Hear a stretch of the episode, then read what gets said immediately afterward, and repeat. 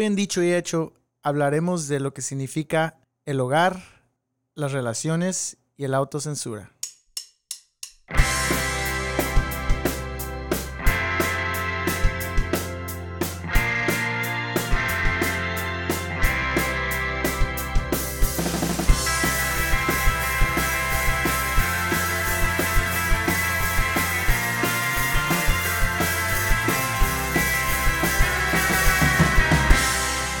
A Dicho y Hecho, yo soy Carlos Martínez Y yo, Isaac Soto. y estamos súper emocionados de traerles este episodio porque es el que empieza temporada número 2. la, la temporada anterior fue la número 1 que nos divertimos bastante, aprendimos mucho, recibimos comentarios muy, muy chidos de todos ustedes que nos apoyan, así es que gracias por eso, pero en temporada, en esta temporada, la número 2, este, les vamos a traer unos cambios por ahí que ya los van a notar. Eh, más que nada en el formato y cómo estru eh, estructuramos el, el, show. Así es que ojalá les guste y si tienen cualquier comentario sobre cómo es que hicimos los cambios o si les gustan o no, pues mándenos una nota. Eh, nuestros, nuestros datos siguen siendo los mismos. En el Instagram es dicho y hecho pod, POD al último. Y nuestro correo electrónico es hola arroba dicho y hecho podcast.com. Así es que eso no ha cambiado. Eh, lo único que ha cambiado es el tiempo, ya estamos más viejos y es la temporada número 2. Así es que aquí estamos, que no cunda el pánico. Aquí uh, teníamos unos comentarios de que si íbamos a, a seguir haciendo el, el, podcast o no. Siempre dijimos que sí, nomás que ocurrieron unas cosas de, de la vida. Eh, el Isaac tuvo que irse a trabajar a Denver por tres semanitas. Y este, aparte de eso, pues la producción del, del podcast también nos está tomando un poquito más que antes, porque eh, por los cambios que acabo de mencionar. Así es que, bienvenido otra vez. Gracias, Noé, pero cabe aclarar que no son tres semanitas, son, nomás tengo dos manitas. pero sí, me fui a Denver uh, porque, pues ya ves, uh, ocupaban gente trabajadora y pues aquí estoy yo, pues. A huevo. No, sí, gracias por, por ir para allá con los chavos y. Y este, pues también tuviste la oportunidad de ir a unos parques, ¿no? Vi sí, en los fines de semana cuando descansamos, ah, sí, me tocó. Pues lo único que se puede hacer es ir a parques nacionales, que es lo que yo quiero. La naturaleza me gusta mucho, ir hiking y. Y pues sí, se pudo hacer eso. Ya ves que ahorita todavía está lo de COVID. Y aunque ya sí está un poco abierto todo, pero de todo no me siento a gusto ¿verdad? para andar como si nada. Pero pues sí, entusiasmado de empe empezar este nuevo Uh, nueva temporada. Se siente como que vamos a empezar como algo de nuevo, algo es, es, es excitante, ¿verdad? Y, y, de lo que vamos a hablar también, uh, yo pienso que va, son cosas interesantes, como siempre, pero ya ves, eh, vamos a agregarle un poco más de, de experiencia, porque aprendimos mucho en la temporada primera y listo para, para esta temporada. Sí, va que va. Y pues con esto, ¿por qué no entramos de lleno? A ver qué, a ver qué nos sale. Simón. Eh, el otro día, como te había comentado, eh, estaba viendo un video que, por cierto, ya ves cuando vas en el internet y buscas algo y luego eso te lleva a algo más y eso te lleva a otra cosa. Estaba buscando eh, la historia de una canción de un grupo que se llama, este, el grupo se llama Space Hog, es un grupo como del 96 y el, um, la canción se llama In the Meantime, ¿no? Uh -huh. Que por cierto, el cantante de esa banda se casó con mi novia, esta Liv Tyler, la hija de Steven Tyler. Ah. ¿Está igual de hocicona? no le digas así, cabrón, ¿eh? No le digas así. Ah, siempre se me hizo súper curiosa. Hasta yo era morrito, güey. Yo tenía, cuando la vi de primero, eh, yo tenía que 11, 12 años. Pero siempre la veía y le digo, wow. Se me salía la baba así. ¿Oh, sí? Sí. Pero en fin, este, estaba buscando esa banda. no, mames. no sé por qué, creo que salió la canción. No, tú estabas enamorado de Steven Tyler. Porque él se viste así como soccer mom. O sea, como. no soccer mom, pero que, el otro día vi un meme que es like, oh, my mom going out to shopping after quarantine. Y yes, y es Steven Tyler. para, para, que, para los que no conocen a Steven Tyler, es, el, es un este, cantante muy famoso de una banda de los 70s y 80s que se llama Aerosmith. Aerosmith. Que por sí todavía tocan, creo. Sí, todavía. Bueno, no, no sé se me hay que tomar un break. No sé, pero, yeah. pero sí están todavía. Están en rehab, pero ya que salgan de. Esos güey no salen de rehab. Ah, pero estaba buscando esa, esa canción y ese grupo. Y eso me llevó a un video de uno de los integrantes. Donde estaba haciendo una. Estaba teniendo una conversación con, con un buen amigo de ellos. O de él. Y el concepto me interesó mucho. Y era este. Es súper simple, ¿no? Le preguntó, ¿qué piensas sobre el hogar, las relaciones y el autocensura? O sea, ¿cuál es la definición? Eh, Para él. Ajá. O sea, para él, ¿qué son, qué significan esas cosas? No, o sea, dame qué se define, cómo se define en el diccionario, pero para ti, ¿qué, si te digo esas, esos tres temas o esos tres, esas tres palabras, ¿qué significan para ti? En ¿No? tu punto de vista. Desde tu punto de vista, desde tu experiencia, desde tu, este, lo que, todo lo que es tuyo, lo que sea tu mundo, ¿no? Y me gustó mucho, me gustó mucho eh, qué, qué tan lejos llegaron sus explicaciones. No fueron tan simples como decir, pues, mi hogar es mi casa donde duermo y donde como y las relaciones son, este, tengo una esposa y tengo una mamá y un papá. O sea, que a veces las tomamos esas cosas como por encimita, pero no nos ponemos a pensar de veras qué es, qué, qué son las cosas, qué- en, en particular estas cosas, qué significan para nosotros. Entonces, por eso me nació este eh, plantearte la idea a ti, a ver qué pensabas y te gustó. Así es que en este episodio vamos a hablar sobre eso. Vamos a hablar sobre qué significan esas tres cosas para ti y qué significan esas tres cosas para mí. Y ojalá ustedes puedan hacer lo mismo, ya con su familia o con sus amigos o lo que sea. Y, O con nosotros. o con nosotros, si algún día nos topan. O en los, en los ah, el correo electrónico y en Instagram también díganos. Sí. Ah, y van a ver que creo que van a salir unas conversaciones muy interesantes y divertidas. Y no sé, hasta de terapia por ahí. No Simón. sé. Pero bueno, vamos a empezar. Eh, te voy a preguntar a ti. ¿Qué significa para ti el hogar? Relaciones. Y obviamente pueden ser relaciones eh, con tus carnales, puede ser relación con tus jefes, relación con... relación con lo que sea. Sí, en general. Con una piedra. Con una- bueno, puede ser con una piedra, sí. Am, y, y la tercera es el autocensura. Autocensura. Nosotros tenemos la capacidad de censurar eh, a otra gente o otros elementos del, otros elementos del universo, pero creo que la autocensura es algo que es obviamente real, pero que no sabemos que lo estamos haciendo muchas veces. Ujú. Y, y, en- y bueno, no voy a entrar mucho, te la voy a dejar ahí y luego voy a dar yo mi opinión. Sí. Pero ¿por qué no empezamos con el hogar? Pues para empezar, antes de meterme de lleno en las cosas, cuando me lo planteaste am, y ahorita que acabas de mencionar que mucha gente piensa superficialmente de estas cosas o no piensa de esas cosas, am, yo es algo que curiosamente he venido como am, pensando en estas cosas ya de hace unos mínimo unos tres años atrás. no porque dije, oh, voy a ver voy a- estas ciertas cosas, pero porque así se me ha dado experiencias. Para empezar, como con hogar, am, se me hizo, quería hablar de eso porque va como bien conectado con el hecho de que me gusta viajar, ¿verdad?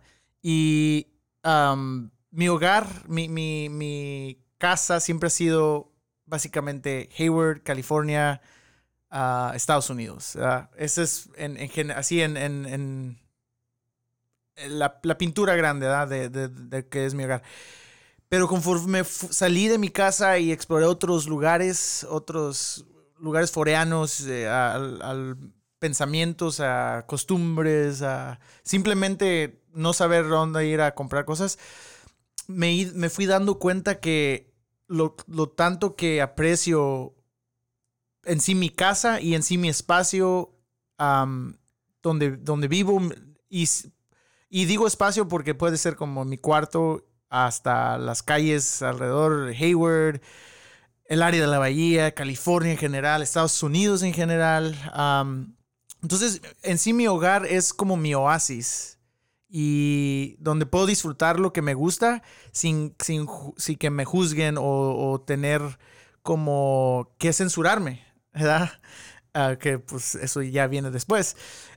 Y aunque mi hogar lo comparto con familia o, o- a veces con amigos o lo que sea, o otras personas que a lo mejor no conozco, el lugar siempre yo pienso que es mío y de nadie más. ah, y casi siempre el hogar es, es donde estés y te sientas a gusto, pero para mí en específicamente es mi casa, mi, mi, mi- la estructura ahí de, de- de donde estoy. Porque ahí mi hogar guarda mis tesoros, mis tesoros materiales, como mis guitarras, mis discos y todas esas cosas. Tus ositos, tus peluches. Sí, güey, ya me cachaste. Eh, pero, pero también guarda otros tesoros como recuerdos y experiencias que me han forjado como persona. ¿verdad? Experiencias buenas y otras que negativas, ah, tristes, que a veces no te das cuenta de las cosas hasta que sales y regresas y, y- y después de un tiempo ves, ves todo eso en un, en un instante, ¿verdad? En, en ese, en ese lugar que es mi hogar. Y en mi hogar, parte de la definición para mí es puedo encontrar la tranquilidad, aunque el mundo a veces esté lleno de, de tumulto, que se sienta como que como ahorita, que, que todo está como negativo, está como Eh, estresante. Estresante y, y, pues muy pesado todo. ¿verdad? Y aunque a veces sí se siente uno atra- atrapado así en, las cuatro paredes, especialmente ahorita, pero a la vez también eh, encuentras esa como tranquilidad de que puedes desconectarte de todo, que básicamente últimamente me he desconectado del... del- eh, llevo una semana, pero planeo hacerlo todo el resto del año, desconectarme de las redes sociales lo más posible para de- redescubrir la, esencia de la privacidad del hogar, de mi hogar, ¿verdad? Ah, porque es algo también que no creo que se aprecie tanto en estos días y eso es lo que puedes encontrar en tu hogar, ¿verdad? La privacidad de que si no quieres salir o no quieres enseñar tus nalgas, no debes, no debes, ¿verdad? ¿A poco te enseñaba las nalgas? No, no, más digo, como la, la privacidad, ¿ah? que. es nomás un ejemplo ¿ah? para, para hacerlo reír. Pero, pero no, pero lo digo como en la forma de que ahorita, como que la gente, mucha gente, y yo noté eso, y lo voy a conectar con las redes sociales, como que se sienten con la necesidad de poner toda la luz, ¿verdad? Y que sí está chido, no tiene nada de malo, pero a lo menos a mí fue ya como estresante. No que, no que me sintiera con la obligación, pero hay algo bonito de, de encon- de encontrar privacidad y eso lo encuentro en, en mi hogar, ¿verdad? Y sí, y por último, mi hogar es un punto de, de reenfoque Mm. en, en mi vida. Otra vez, me gusta viajar y conocer lugares nuevos.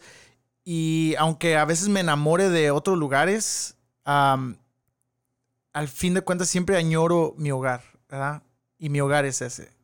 Esa es mi, como definición de mi hogar. Muy bien, ¿no? Qué chido. Muy bien. Lo dices muy bien. Me toca a mí. Sí, dale. este, creo que tengo similitudes a, a ti. Mi hogar siempre va a ser el, el espacio en el que vivo con, con este, bueno, que en algún tiempo viví con mis hermanos y mis, y mis padres, pero ahora ya, obviamente ya de un tiempo para acá, ya es con mi esposa y con mis hijas, ¿no? Eh, es el- la, la estructura, el edificio, la casa, sea en la ciudad que sea, sea en el estado que sea. eh, pero al- en el núcleo ese va a ser mi hogar. Pero para mí, eh, si lo voy a extender, si voy a extender la definición un poquito, el, eh, mi hogar siempre va a ser mm, donde esté. So, y donde esté, me gusta traer esos elementos de, de las que, de los que me hacen sentir confortable en mi casa o en mi ciudad conmigo. Te voy a dar un ejemplo. So, si, si yo estoy en, en un antro, ah, estoy en Lake Tahoe, rentamos una casa, si estoy en otro estado con unos, unos cuates, siempre me gusta traer esos elementos que, me has- que siempre me hicieron sentir confortables en mi hogar a esa situación, en ese tiempo, en ese momento. Y me gusta formar mi hogar, aunque sea por un día, aunque sea por dos días, aunque sea por lo que sea, ¿no? Yo estoy de vacaciones. Y formar ese mismo ambiente. am, y por ese tiempo, por ese tiempo, ese es mi hogar. y, lo, y me gusta crear ese ambiente donde quiera que esté. no por estar en un lugar donde no reconozco, donde no tengo una cama, donde, donde no duermo todas las noches, eh, voy a cambiar porque siempre me ha gustado hacer a la gente que está alrededor de mí sentir bien y reírse y sentirse confortable. Y es por eso que en ese momento, en ese instante, ese, ese se convierte en mi hogar. no es algo que, que hice así conscientemente, por decirlo así. Creo que cuando yo también me puse a pensar en qué es mi hogar, eh, me di cuenta que casi donde quiera que voy lo, lo construyo, ¿no?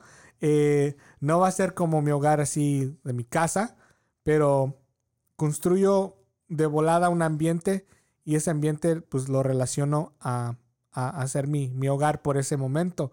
Y hasta puede ser algo tan corto, la neta, como, como ir a, te digo, ir a una barra con unos amigos. En ese momento yo voy a proteger esa burbuja y, a la, a sí, voy a proteger esa burbuja. Yo he visto cuando proteges esa burbuja. a todo costo, ¿no? Porque yo lo relaciono con mi hogar. O sea, en ese momento, si, si algo pasa, eh, lo voy a tratar al igual que si hubiera pasado en mi casita, ¿no? Así es que esa es mi definición de, de hogar. Sí, es la misma que muchas otras personas, que es la casa. Eh, donde vivimos, donde dormimos todas las noches. Pero de ahí en fuera es este, es donde quiera que yo esté.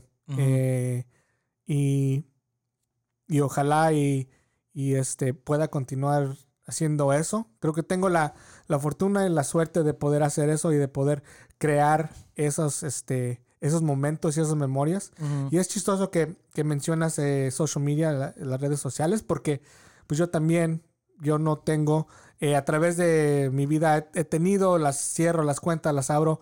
Creo que finalmente ya las voy a cerrar por, por bien, eh, por, por siempre. Y ahí ya voy, por ejemplo, en el Instagram ya va un par de meses, si no es que más. Em, por lo mismo de que yo, yo siempre he pensado lo mismo. Me gusta crear estas memorias privadas que nadie más tiene, que nadie más puede tocar, que, más, que nadie más puede vivir. Y no es por ser egoísta, sino que creo que hay ciertas cosas que son sagradas y esas cosas pues, son las cosas que nos vamos a llevar cuando este, nos vayamos de este mundo, ¿no? Y que son pues, las memorias. Sí. Diré que a mí ni, ni, ni las fotos, así como que tomar fotos, nunca me ha gustado. Mm. Porque siempre me ha gustado tener las memorias. Ya, no, pues es interesante ah, ahorita que hablamos de hogar y que, te, que estaba escuchando tu, tu definición y después de dar la mía, también lo afortunado que somos de tener esos puntos de vista, porque al fin de cuentas siempre vamos a tener un lugar donde vivir, ¿verdad? Y hay mucha gente que no tiene esos lugares, ¿verdad? Sí. pero sin embargo, a mí me gusta la idea, como, como tú mencionaste, de formar hogar en, en, en donde estés. Y yo así sentí también, pero yo lo que realicé al fondo de todo, que siempre como que, no, como, como, los seres humanos siempre ocupamos un punto de referencia, ¿verdad? Sí. Y, lo he visto también interesantemente como en, en casos como de, como ya mis primos viejos, ya más viejos que han tenido hijos y se han movido a veces incluso hasta fuera de, del estado o otros lados. Y lo interesante que el punto de referencia es la casa de los padres, ¿verdad? Aunque tienen su casa, como el, el, en sí, ese es su casa, su hogar, pero el, el hogar de todos, de la familia, es el, el, lugar de los padres. Sí, tienes mucha razón. ¿Verdad? Que, que, a mí se me hace muy interesante como esa, esa, e, esa dinámica que existe. Sí, porque sí, este, yo cada vez que voy a la casa de mis jefes, eh, me siento como que nunca me fui. Me siento como que si quiero ver la tele o abrir el refrigerador. Es tu casa. Sí, es mi casa. O sea, puedo, puedo llegar, dormirme, eh, despertarme, volverme a dormir, comer, lo que sea. Y siento como que nunca me fui. Y sí tienes mucha razón. Es, tenemos la fortuna de que ese elemento lo tenemos en nuestras vidas. y no hay que desperdiciarlo porque hay mucha gente que no lo tiene ah, o no tiene a sus padres. tal vez tengan la casa donde vivieron, pero no la pueden seguir disfrutando con sus padres. Y es que, sí, muy buen punto este, que, que tienes ahí. Bueno, Lo que sigue, lo que sigue. Ok, la segunda, relaciones. pues relaciones está más. No, no. No, pero para mí relaciones son básicamente lo que. Pues relaciones con. Con todo, ¿verdad? Porque existen relaciones de- con tu familia, tu familia cercana, relaciones con familia ya fuera de tu círculo, ¿verdad? de tu madre, tu padre, tus hermanos, tus tíos y eso. Y relaciones con amigos, relaciones con amorosas, eh, con tu pareja, ya sea relaciones ah, físicas, del amor físico y emocionalmente, ah, y relaciones profesionales, del trabajo. para mí es otra cosa que he como trabajado o eh, que sí he pensado mucho. Y es otra cosa que me empecé a dar cuenta que mis relaciones eran muchas, demasiadas. ¿Verdad? Eran, era como una. ¿Cómo te diría? Como un. es- no sé. es- me- un día sí me, me- me puse a pensar, cuando estaba todo abierto, que a veces no tenía. Ya tenía planes para el fin de semana. Que, que está chido, ¿verdad? Pero a veces no eran. Era con gente que, pues, una vez y pasaba el tiempo y. Entonces, yo me, de veras me puse a pensar que de veras necesito tanto así. tantas relaciones, como quien dice, ¿verdad? Como expander tu, tu red así tan, Ajá. tan ancha, por Ajá. decirlo así. Hay mucha gente que sí lo añora, ¿verdad? Quiere algo así. Andar aquí y allá y conocer acá y allá. O, no, o sí, tener una como red de, de relaciones ah, eh, grande, ¿verdad? Sí. Entonces yo me puse a pensar, las de veras son significantes, de veras son gen- genuinas, de veras quieren estar conmigo, de veras les caigo bien, o nomás están por algún interés que no, no sé qué, no tengo mucho que ofrecer, ¿verdad? Pero sí me puse a pensar y, y encontré como un, común un denominador común, ¿verdad? De que en sí mis relaciones ah, más significativas, los que han estado conmigo muchos años, todavía están ahí, Y obviamente es mi familia, mis hermanos, mi- mis papás, ah, mis tíos, tengo, que también somos muy cercanos. Y también tengo un grupo de amigos que, que los he tenido por muchos años y ah, hemos básicamente ya crecido y, vivido muchas experiencias de, crecimiento, ¿verdad? desde ir a la escuela y hacer vagancias, a- ahora ya somos adultos, ya unos se casaron. Entonces, para, para mí dije, tengo que reevaluar muchas de mis relaciones. No estoy diciendo de definita- definitivamente dar, como dicen, el cold shoulder y ya no hablar, pero en sí no esperar mucho de ciertas relaciones. Am, y basado en eso, me empecé a sentir un poco más como lleno, como más a gusto, ¿verdad? Sabiendo que no hay necesidad de más, que ya tengo y estoy abierto todavía a conocer gente, pero sé que no esperar como que todas las personas sean como mi mejor amigo. Ah, lo único que sí me ha faltado y, y cabe mencionar las relaciones como amorosas de algo más en concreto, sí no se ha dado. Y pues obviamente puede ser mi culpa o no sé, pero, pero la cosa es ¿Será que... tu cara, güey? No creo. A lo mejor, güey. Tal vez. A lo mejor. Estoy, yo, eh, fíjate, a veces sí me he puesto a pensar, yo me veo de alguna forma y a lo mejor me veo así todo deforme, ¿Tú crees que eres bien, este... pues normal, simplemente. Ajá, bien Juan Camaney? No, Pero normal. luego, pero luego la gente te no me manera. creo, pues, William Levy. Pero, pero sí me he puesto a pensar que a lo mejor yo me vea así normal y que, tenga yo un ojo como un tercer ojo y yo ni lo vea. No, pero lo que lo que digo es que yo pienso que son se, se ocupan eh, son esos esas que, que acabo de mencionar son los que se, se ocupan de alguna forma u otra en, en, en la vida de alguien Y lo único que a mí me falta es esa, ¿verdad? Y en sí es lo que nos, nos, nos hace como seres humanos. Eh, ocupamos esa conexión ¿verdad? con otros seres humanos, por lo cual creamos relaciones de todos sus niveles. Simón. Ok, muy bien. No sé si sea definición, pero es lo que yo he pensado, con lo que, como, sí. como quien dice, No, sí. analizado y todo eso. Sí, sí, sí. Ok. No, muy bien, muy bien. Em, lo que acabas de mencionar de, de que te pusiste a pensar y realizaste es que las relaciones están por todos lados. Pues la vida no sería vida sin, sin las relaciones, ¿no? Porque obviamente pues estaríamos solitos en una cueva y cada quien por su lado. Um, so, yeah, I mean, es todo, es todo lo que tenemos. A fin de cuentas es todo lo que tenemos. Sin eso no tenemos nada. Um, y, y ese aspecto de, de también de realizar a cierta edad o a cierto punto en tu vida, me imagino que todos son diferentes, de que eh, a veces menos es más, o sea, tener menos es, es, es- es a veces más. Eh, me pasó a mí, mm, ¿qué será ya? Mm, unos cinco años, unos cinco años para acá, algo así, a los Mm. 32, me vi la- como a los 30. Eh, porque yo sí era una de esas personas que no, no, no por tener un chingo de amigos o ser popular, sino que yo eh, orgánicamente, no sé por qué, desde entre los 20, entre los 20 hasta los 30 por ahí, eh, sí tenía una red social súper grande de amigos que en cualquier ah, momento eh, podría llamarle a alguien o alguien me podría llamar a mí y nos podríamos juntar, ¿no? Am, y no faltaba, ya sea lunes o ya sea sábado, ¿no? Ujú. Am, y por lo mismo, pues viví una vida un poco rápida entre los 20 y el- los 30.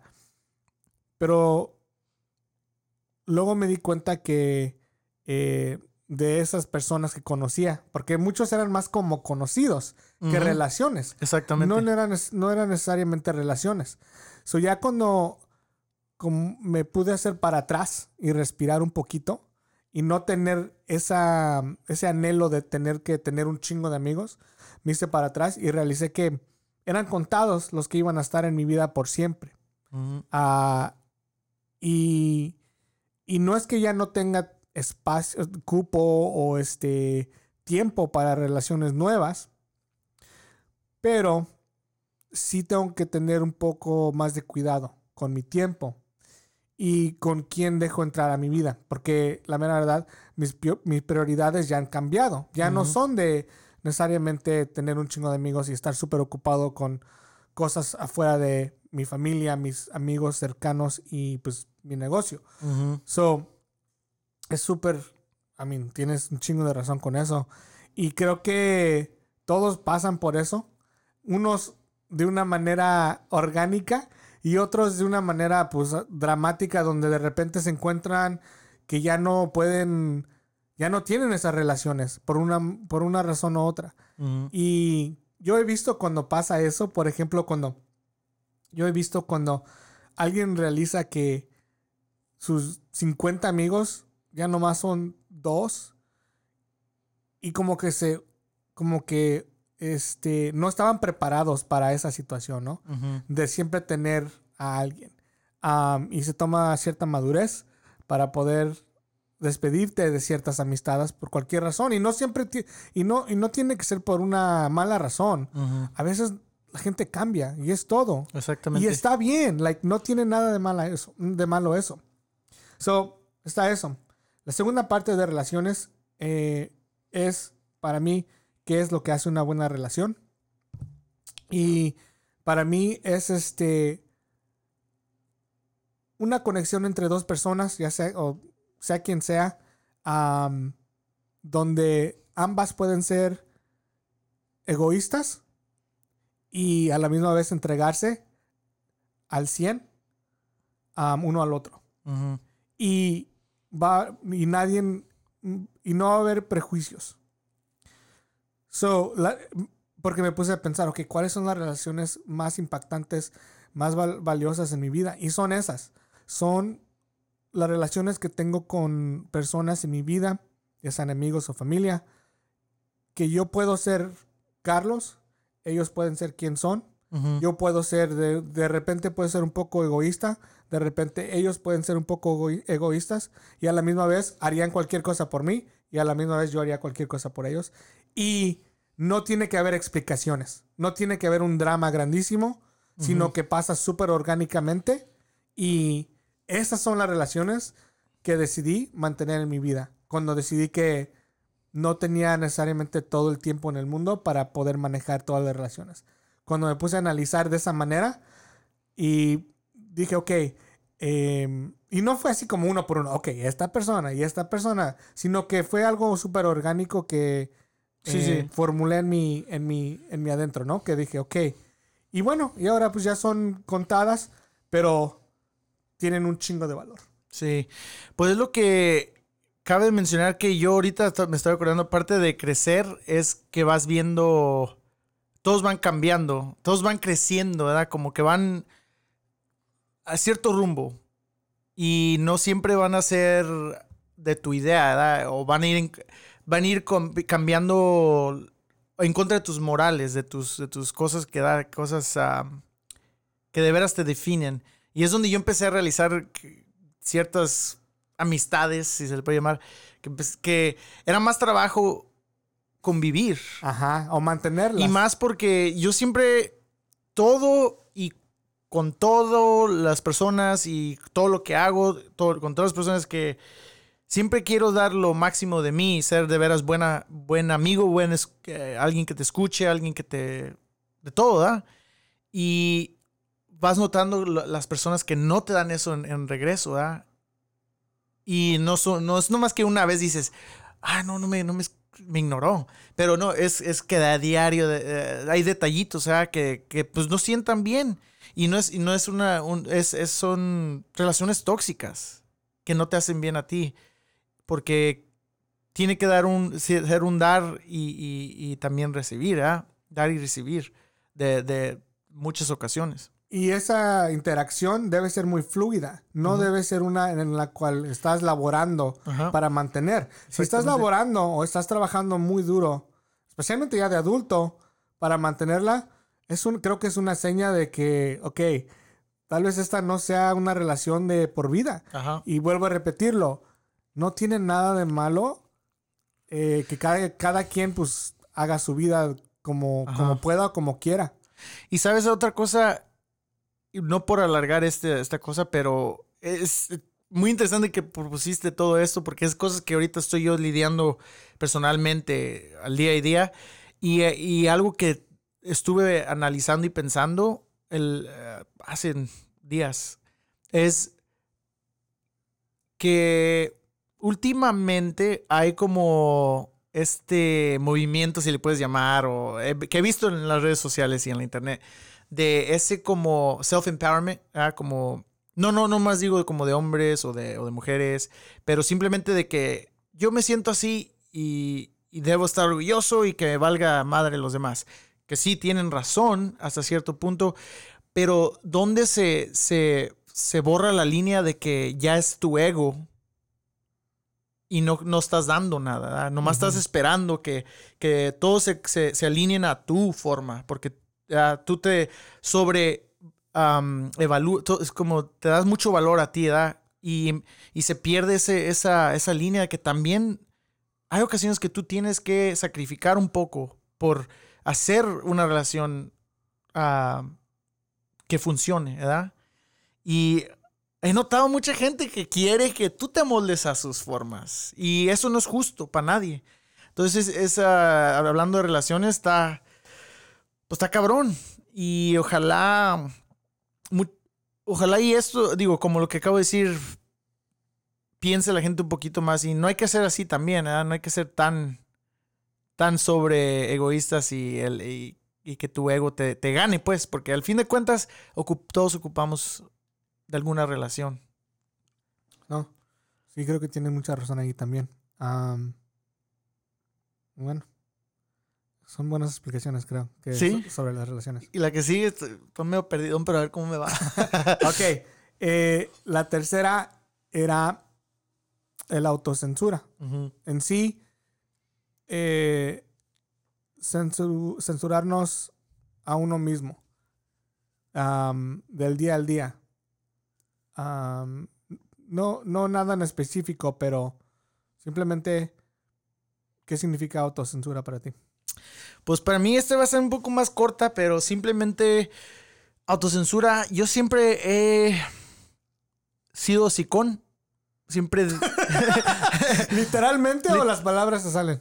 Sí, pues siempre digo lo que pienso. Ok. No, que tengas una boca así grande. No, no, no. No como Steven Tyler. Pero sí, siempre he dicho lo que pienso y, y porque creo que de, todos modos creo que tienes que decir lo que piensas, ¿ya?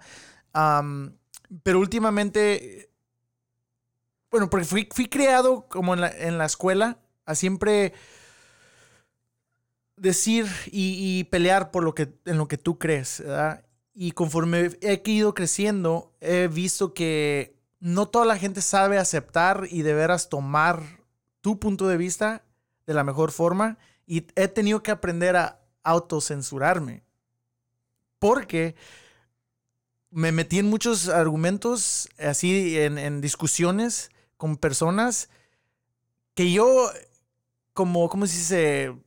Naive, así, sin, sin, inocentemente, me metí en un, en un, en un pinche pozo que sin salir con, e, en estas discusiones, porque creí que esas personas tenían la misma intención que yo, de de veras hablar, y me, me fui dando cuenta que ellos no quieren oír tu opinión, ellos ya tienen su opinión, ¿verdad? Y nunca vas a cambiarlos y te vas a, vas a ofenderlos, te vas a ofender a ti va a salir peleado. Entonces, he tenido que aprender a, a, veces autocensurar simplemente mi punto de vista.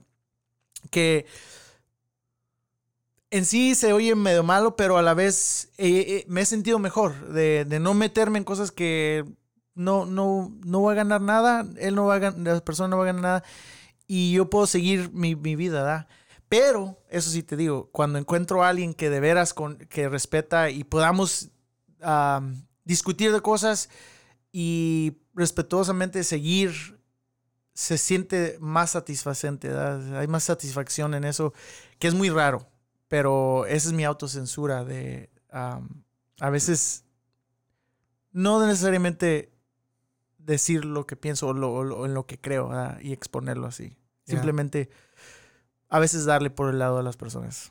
Sí. Sí. Ok. Muy bien.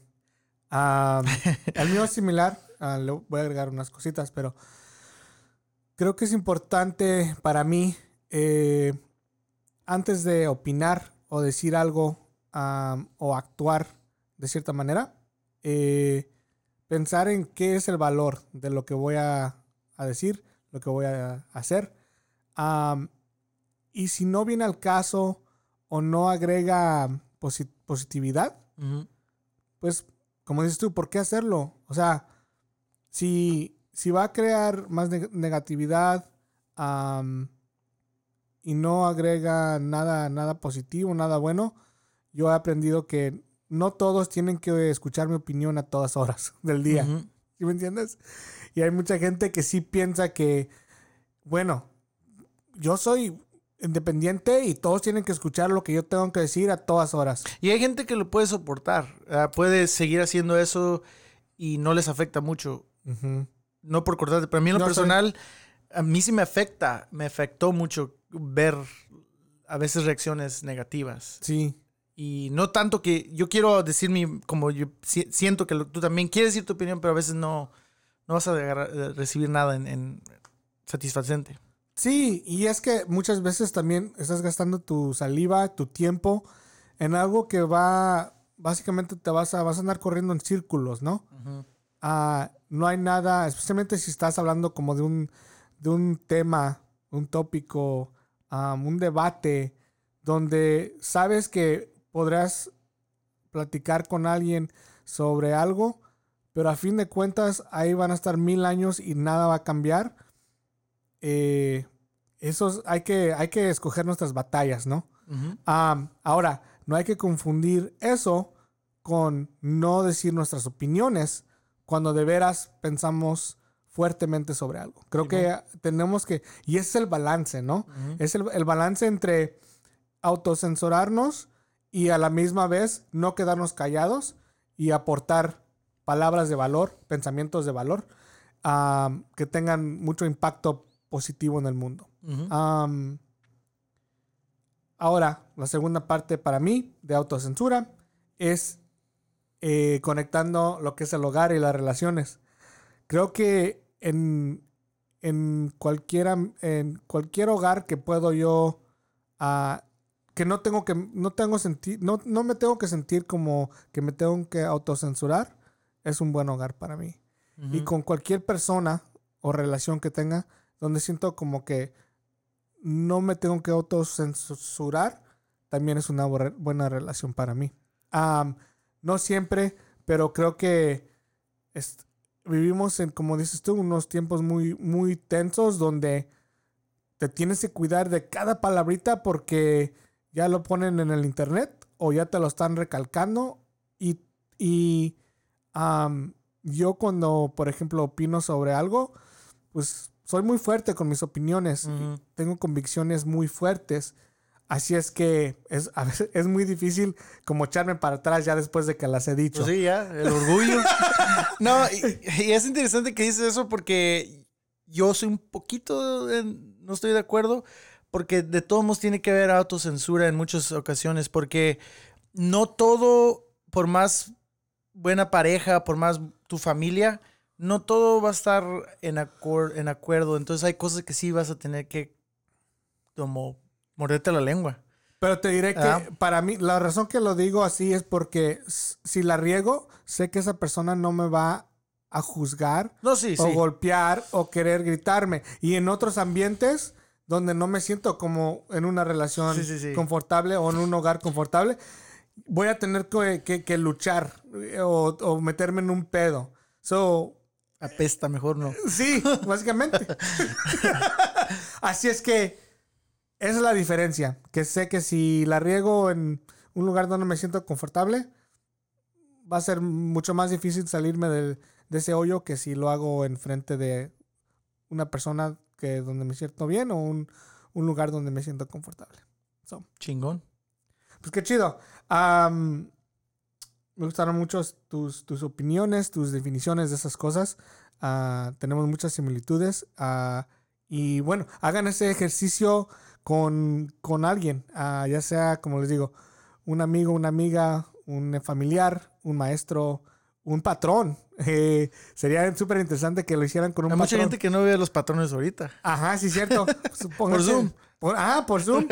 Ahí sabes qué, quiero tratar eso contigo. Si tienen esa confianza con su patrón o ustedes son patrones y tienen esa confianza con sus trabajadores, pues ya eso es una señal de que eh, pues es una buena relación. Y así es que háganlo, a ver qué sale y hay que nos pueden reportar por ahí de, qué- de qué salió con ese Sí. ejercicio. Muy interesante las, las, las tres cosas, porque puede ser algo completamente que tú ni, ni, ni, ni te imaginas, especialmente lo de hogar. ¿verdad? Sí.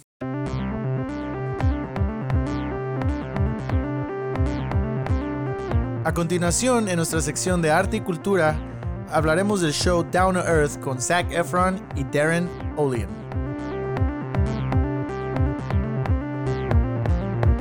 Ok, bueno, pues uno de los cambios que vamos a hacer esta temporada es de que cada episodio va a tener una sección de, ambiente artístico, por ponerlo así, ya sea, como habíamos dicho en la temporada número uno, que íbamos a tener em, un álbum, un artista, una película, un, un, este, programa de televisión y que íbamos a hablar sobre él. Bueno, esta vez nos, nos vamos a comprometer a tenerlo cada episodio eh, aunque sea corto, pero vamos a hablar sobre él. Esta, en, este episodio vamos a hablar sobre un programa que coincide y no lo, no lo planeamos, sino que nomás salió de que Isaac lo vio hace rec- recientemente y yo también. Es un programa que se llama Down to Earth, está en Netflix. El, el protagonista principal es eh, este muchacho que se llama Zac Efron que lo han visto, me imagino, en muchas películas. Eh, ha salido como en muchas películas es como de high school. películas viteras. Eh, eh, no, pero salió, salió de esos morritos como de, De Disney. de Disney. Ajá. Ajá. Ahora pues ya está, ya está guapo. No podría decir que está. No, no podría decir que está guapo. No me dijeron que me parezco él. pues. no te creas. Como de aquí a dónde. ¿De aquí para allá? No, no, no, no, nada de eso. No, pero. Y, y, bueno, Zac Efron y luego eh, con, con un amigo que, ah, que conoció que mm, básicamente le cambió los- la perspectiva de muchas cosas. Se llama Darren Olien. Olean, Y ajá. escribió un libro que se llama Super Life. Ajá. Y, eh, y como cuando te lo mencioné, men- te, te dije que yo en sí, Zac Efron, no he tenido, que digas, una opinión muy positiva de él, porque, pues como te digo, salieron puras peliculillas así, medias, pues, que no me gustan. Sí. Y sí, pues está, siempre ha sido como un guap- guapetón y ya como todas las mujeres se, se- se deshacen por él. Y yo, la verdad, no le vi mucho talento ¿verdad? que me diga, ah, pues se lo merece. sí. Básicamente, para mí, tenía un punto de vista de él como simplemente es carita. Ajá. Pero a mí lo que desde un principio me captó la atención y luego lo dije, ok, tengo que ver más de esto, es que él en sí sí se veía down to earth en, en el, en, el, en el show, ¿verdad? Que, que down to earth, básicamente, bien buena onda. Sí, bien buena onda. Y hasta cierto punto un poco humilde y no tan altanero como el- Fanfarrón. su, su imagen, ¿verdad? Simón. Y básicamente es de Hollywood y explica cómo conoció a este señor Darren y que este señor pues eh, es él está enfocado en, el bienestar del cuerpo ¿verdad? y vivir una vida saludable mentalmente y a la vez pues de, de tu organismo ¿verdad? que, que tu, cuerpo esté saludable y dijo que cómo le, le interesó eso y le cambió muchas perspectivas de todo y decidieron embarcar en esta en este viaje, ¿verdad? Literalmente viajar el mundo y, y ver cómo otros países y otros lugares hacen las cosas diferente a Estados Unidos en muchos aspectos, ¿verdad? De eso, del, del mejorar el mundo, mejorar el ambiente, tu cuerpo y todo eso. Entonces, pues ya después de esto me cae mejor Zac Efron. No, sí, tiene mucha razón. Porque uno ve a una persona así guapa en, en Hollywood y. Se llama Isaac Efron. No, güey. No. No te creas. no te creas. No, ni en eso se parecen, güey. Ni en el nombre. Perdóname, pero no. Eh, pero sí, lo ves y dices, ah, ha de ser culero el güey, ¿no? Carita. Pero no, eh, I mean. Porque no están actuando en este show. No. Básicamente se suben a un avión, los dos, con una mochila cada uno. Se van a una ciudad, de esa ciudad a otra, de esa ciudad a otra. Y las ciudades son muy separadas, o sea, están en diferentes países. Del todo el mundo ya. Ajá. Ahora, no sé si la recorrieron así una tras otra. Me imagino que tomaron breaks. Pero am, un ejemplo de los primeros episodios que, que pueden ver. ah, el primero fue de Islandia, ¿no? Islandia. Islandia, ajá. Y el tema sobre ese, ah, creo que tienes unas notas por ahí, ¿no? ¿Vas a hablar de ese o...? Ah, bueno, ese es uno de los que, que me gustó, que me impactó más. Ajá. Bueno, todo el show eh, el- es, es de ocho epi- episodios y pues todos están muy interesantes, pero en sí los que más me impactaron fue ese, el primero de Islandia, por cómo es un país que no tiene muchos recursos en sí, ¿verdad? Como... Y muchos, ¿cómo se dice? Diferentes medios ambientes, como... Para explicarles un poco, en California tenemos desierto, tenemos bosque, tenemos zonas urbanas, tenemos el, el centro que es agricultura, Tenemos playas. playas, am, tenemos mucho.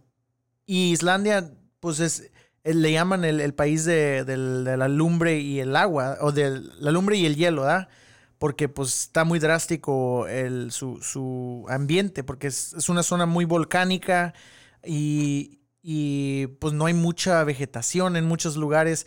Y básicamente en Islandia ellos buscaron la forma de, de, ah, generar energía y, de la forma más verde, ¿verdad? más ah, que no afecte tanto al, al medio ambiente. A comparación aquí en Estados Unidos, que es plantas nucleares y hay mucho desperdicio que, que es muy dañino al, al mundo entero. Ah, y ya ni se diga la, avaricia de los negocios y todo eso. Y es muy interesante que un país tan chico y tan, pues, no está desconectado del mundo, ¿verdad? Como un norte, Norcorea o Corea del Norte o Cuba. Que, que tienen, pues, que están separados por lo político y estén haciendo su, su propia, dejando ah, su, su- propia agenda sin, sin tener que, que meterse en cosas así. Y, y, pues es, es demasiado interesante. Ese es uno de los que les, que les sugiero. Sí, y es el primero. El primero, ¿eh? Y es por eso que lo seguí viendo, porque me, me- me enganchó desde el primero. Y, y es un país donde básicamente la meta principal del gobierno, estamos hablando del gobierno, Sí, sí. No, o sea, no es algo privado, sino del gobierno, es que nada se desperdicie. Ajá. Basi- Esa es su prioridad número uno. Que nada se desperdicie. Que todos los elementos que tengan, que no son muchos o no son variados, los usen por, por el bien del- del- de la gente que vive en ese país. So véanlo, es una dinámica muy diferente a la que vimos aquí en los Estados Unidos. Creo que hemos tomado pasos aquí en los últimos años para poder este, alcanzar cosas similares, pero no, no le llegan ni tantito a, a lo que es este país de Islandia. Pero también, como digo una cosa, digo otra, este país es mucho más grande que es eso, poder impactar, eh, crear im- impacto en un lugar tan grande como Estados Unidos, donde cada estado es súper diferente, vas de un estado a otro y pues a veces piensas que estás en otro país casi y es, es un poco difícil conectar los, los puntos, ¿no? Para que, eh, para que se pueda unir uno. No es excusa, pero creo que es algo Pues de es, que... es de que- posible. Sí, es posible, es posible. Pero aquí existen muchas cosas que lo tientan en, el, en este eh, show. Que hay muchos ah, intereses de, de negocios que no, no dejan hacer cambios en general. Y eh, obviamente este país nomás, Estados Unidos nomás piensa en sí mismo ¿verdad? y no el mundo que se, que se no les importa. Ajá. Y otro episodio que quiero mencionar, el segundo, es de Francia, en París, sobre el agua. Y esto me impactó demasiado porque yo también llevo tiempo queriendo mejorar mi... No tanto estar a dieta para bajar de peso, que sí quiero, pero más que nada sí he pensado en, tratar de vivir más saludable, como no, no comer tantas cosas que dañinas, ¿ah? Lo más fresco posible. Y nunca pensé en el agua obviamente pensamos en agua y que esté limpia y a tomarlo. Pero en este episodio te, te- te explican que básicamente el agua que tomamos de, las botellas no es buena porque le quitan todos los minerales y los nutrientes que, que ocupamos. Sí, había un, un, un señor en Los Ángeles, antes de que se fueran a Francia, que les explicó que no toda el agua es igual, que no toda el agua tiene el mismo contenido saludable, que todas son diferentes. Y dijo que básicamente la, el agua de, de- de, like spring water, el agua que se, cole- que se colecciona así en la naturaleza, es mucho mejor que, que una botella que diga eh, agua purificada. Ajá, Porque el purificada. agua purificada ya le han quitado todos los minerales. Simón. Y spring water es agua que se supone que debe ser más natural. O sea, sí la limpian, Ajá. pero no la purifican, no la meten a través de filtros y filtros para quitarle lo, lo, lo- los, este, lo que nos nutre. La otra cosa es de que, sí, sí viste cuando ese mismo señor, que según es un es experto del agua, Ajá. tenía como aguas como de España y Ajá. aguas Australia. y Australia. Y las estaban probando. Zac Efron, otra actriz que se llama Anna Kendrick, y este señor Darren Olian. Um, y ellos físicamente en la paleta podían probar la diferencia. Sí. Uno aquí se toma el agua y tiene que estar muy pinche fea para que digas, ay, no voy a chingar esta agua. Pues sí se nota el agua como sin filtro y luego el agua que, que agarras de la, de, la, de la llave tiene un saborcito como de más como del cloro. Ah, en la de la llave. Ajá. Sí, porque es lo que hacen para limpiar el agua aquí en los Que sistemas de... eso no suena nada, nada saludable, echarte echando un, tu toque de cloro. Si eres Trump, sí, güey. ah, pues güeyes para quitarse el virus, ¿verdad? Según. Pero am, hasta decían, en- había una, no me acuerdo qué es lo, el contenido, pero dijo una palabra de un mineral que según es como medían que, que, que la consistencia de los minerales, ¿no? De qué tan... Y había una que tenía un contenido muy alto y la probaron y decían que o sea, estaba como, como espesa el agua. Ajá. Yo nunca he tomado agua espesa. Yo sí. ¿Sí? Ajá. ¿En dónde? No me acuerdo, pero sí una Creo que era de España. O sea, si fuiste a España, tal vez fue allí.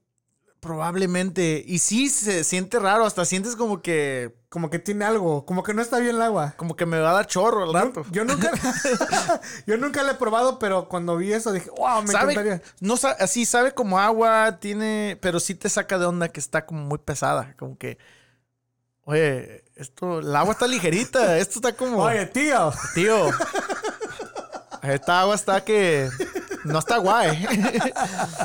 Ah, Yeah. Pero sí, no, es un show muy chingón y digo, para mí ahorita como en lo que ando, en la trayectoria que llevo de tratar de mejorar como persona, en esto me de veras me impactó mucho este show y me gustó pues básicamente todos los otros lugares que, que, visitan. Sí, y, y hablando de Francia, eh, bueno, pues no, no, no terminamos de decir. Básicamente están haciendo algo muy impactante en Francia, que es regalar el agua. En la calle. Ajá. Yo sé que, pero no en botellas, sino que han construido una infraestructura donde puedes ir a una llave y con tu botella que has comprado, que, que es reusable, eh, agarrar agua gratis. Que aquí en este país no existe. I mean, vas Bueno, a un parque y tal vez lo tengas. Muy diferente a las, a las llaves que, que tienen aquí las fuentes. Ah, sí, sí, sí. Ah, porque aquí sí existe, también puedes agarrar agua eh, entre gratis, ¿ah? Pero allí es de veras, ah, de veras agua tratada y saludable de, de ahí y te la dan en opción agua normal o agua de, con burbujas, así Mineral. como, como mi- agua mineral, ¿ah? Con sparkling water.